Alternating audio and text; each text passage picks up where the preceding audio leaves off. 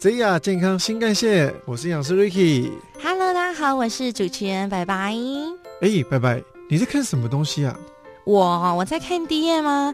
你看这个玫瑰盐正在做特价，哎，只要加一点点就可以增加美味哦。可是白白，你看看里面的标识啊，这玫瑰盐没有碘的成分哎。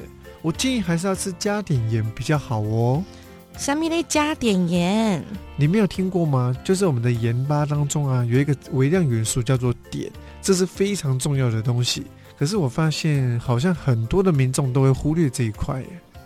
嗯，我好像知道碘，但是我不太确定这个东西有或没有会有什么影响哎。那我想问一下 Ricky，所以呢，如果我没有摄取这个加碘盐，会有什么样症状吗？其实我觉得这个还蛮有趣的。当初我在读营养学的时候，看到这个故事，就觉得哦，原来台湾人也有经历过这一段的。如果在听我们的 podcast 的，如果你的年纪大概三四十岁以上，可能也会有这些故事，你有听过。就是如果我们长期碘呢摄取不足，它会造成我们甲状腺肥大，而我们的碘摄取不足呢，还会感觉到疲惫，甚至觉得冷，还有记忆力变差，还有智力降低的风险。尤其啊是一些婴幼儿或者儿童跟青少年，所以如果我们缺乏了碘，它会发育迟缓，还有智力发展不足，所以其实听起来是非常可怕的事情呢。但在民国五十六年的时候呢，我们就实施了全国加碘的一个政策。大大的降低呢，跟民众来宣传一些加碘盐的好处以及沟通成本。只要你在日常生活当中，你只要有吃盐巴，里面都直接会有碘的，所以你根本不需要再额外的摄取碘，而且啊，这样就可以避免一系列的问题哦。哦，原来是这样。所以说，其实以前就有在宣导了点的好处，可是现在好像比较少听到政府有在讲，还是我真的没有在关注健康的资讯吧？可能都没有特别注意到这个点。可是现在是不是已经没有人会缺点啦？因为我记得好像在一般的食盐当中就有点了。嗯，我觉得会没有人关注呢，这也是一件好事情。为什么没有人关注？因为已经没有这个问题的发生了，代表政府呢这个政策做得非常的好。因为在民国九十三年呢，已经开放了盐来自由进口，很多外来的盐呢都到了大家的生活当中。可是呢，我们这些进口的盐呢，它都是没有加碘的。所以大家也不知道自己吃的盐里面到底有没有摄取到碘的成分。根据二零一四年到二零一七年国民营养健康状况的变迁调查结果显示，台湾七岁以上的民众碘的摄取呢，仅有到补充的下限而已，代表说啊，大家都是长期缺乏的。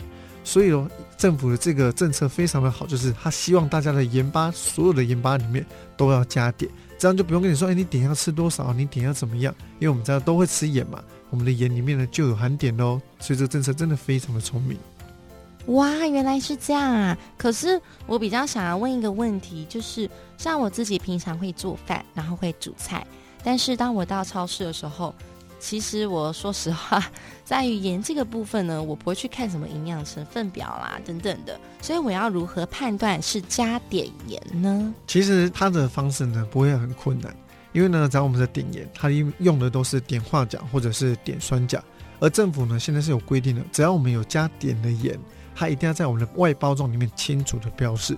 基本上只要是台湾的盐，都会含有碘，除非你买一些是进口盐，就是人家说什么呃喜马拉雅山的那些玫瑰盐呐，或者是其他的粗盐，这个可能不一定有。所以只要里面有写碘化钾或者是碘酸钾，这个就是代表它是加碘盐。甚至它会在它表面大大的一个 logo 写一个碘，所以会蛮清楚的。哦，就是自己有没有愿意看一下而已啦。嗯，原来那有没有其他东西是有含碘的食物？比如说什么，嗯，海带，我记得好像我听过海带有。然后有没有其他的可以推荐民众？如果他们在吃盐的过程中是没有摄取到碘的，让他们就可以在吃这些食物的同时，可以补充碘。我反而会建议大家是，其实大家都一定会吃到盐，都会吃到碘的，所以应该反而注意这些含碘的食物，不要过量的摄取。甚至是你有些甲状腺疾病的朋友们，像是刚刚白白讲的很好，像是海带，还有我们的昆布、紫菜跟法菜。这几种里面呢，含有的碘呢非常的多，所以建议大家一周呢吃两次就可以了，不要超过哦。很要精算呢，是这样还要自己算，说我自己一天只能吃多少吃吗？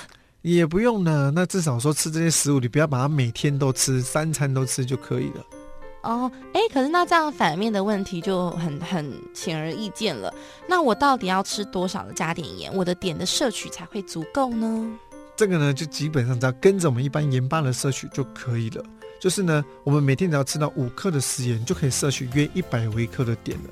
加上我们从一些乳制品啊、蛋黄、海鲜里面都含有碘哦，就可以到达我们十四岁以上到成人每日需要一百五十微克的建议了。简单来讲呢，就是你每天的盐巴一样都不要超过五到六克，这样呢，你的碘的含量也是足够的。哦，感觉听起来蛮简单，但我还是觉得。这在吃东西的时候好难去注意到这个细节哦。对，这就跟我们之前讲的盐巴那集是很像的。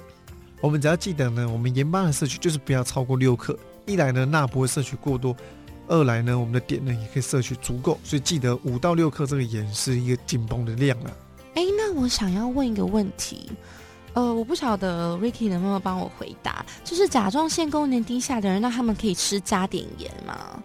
其实甲状腺低下这个状况在台湾还蛮常见的，因为像我很常收到私讯，我相信白白偶尔会看到我这边超多人在问说：“哎，你好，我是甲状腺低下，我可不可以怎么样怎么样怎么样？”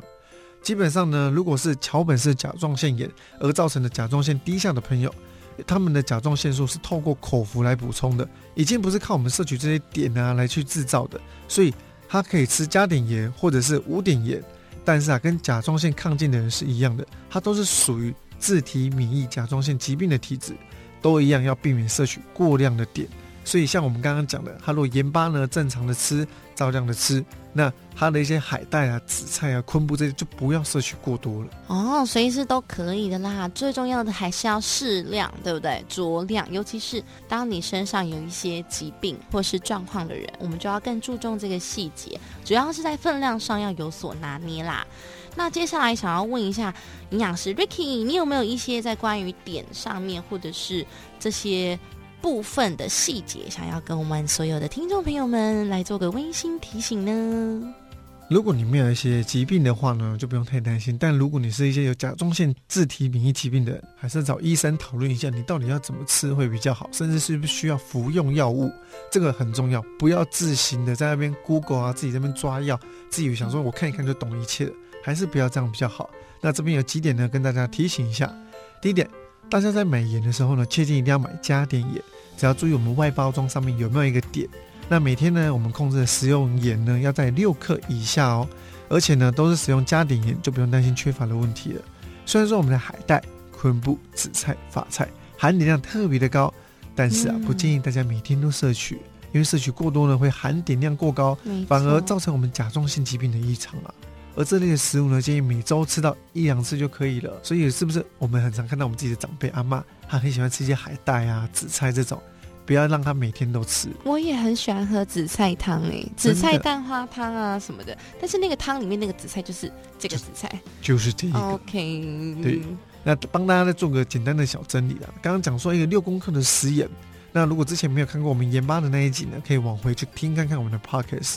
这边复习一下。六公克的食盐等于两千四百毫克的钠，又等于二点四汤匙的酱油，等于六茶匙的味精，等于六茶匙的乌醋，等于十五茶匙的番茄酱。这样大家应该更了解吃的钠含量有多少了吧？如果呢还没有听清楚，建议可以多听几次哦。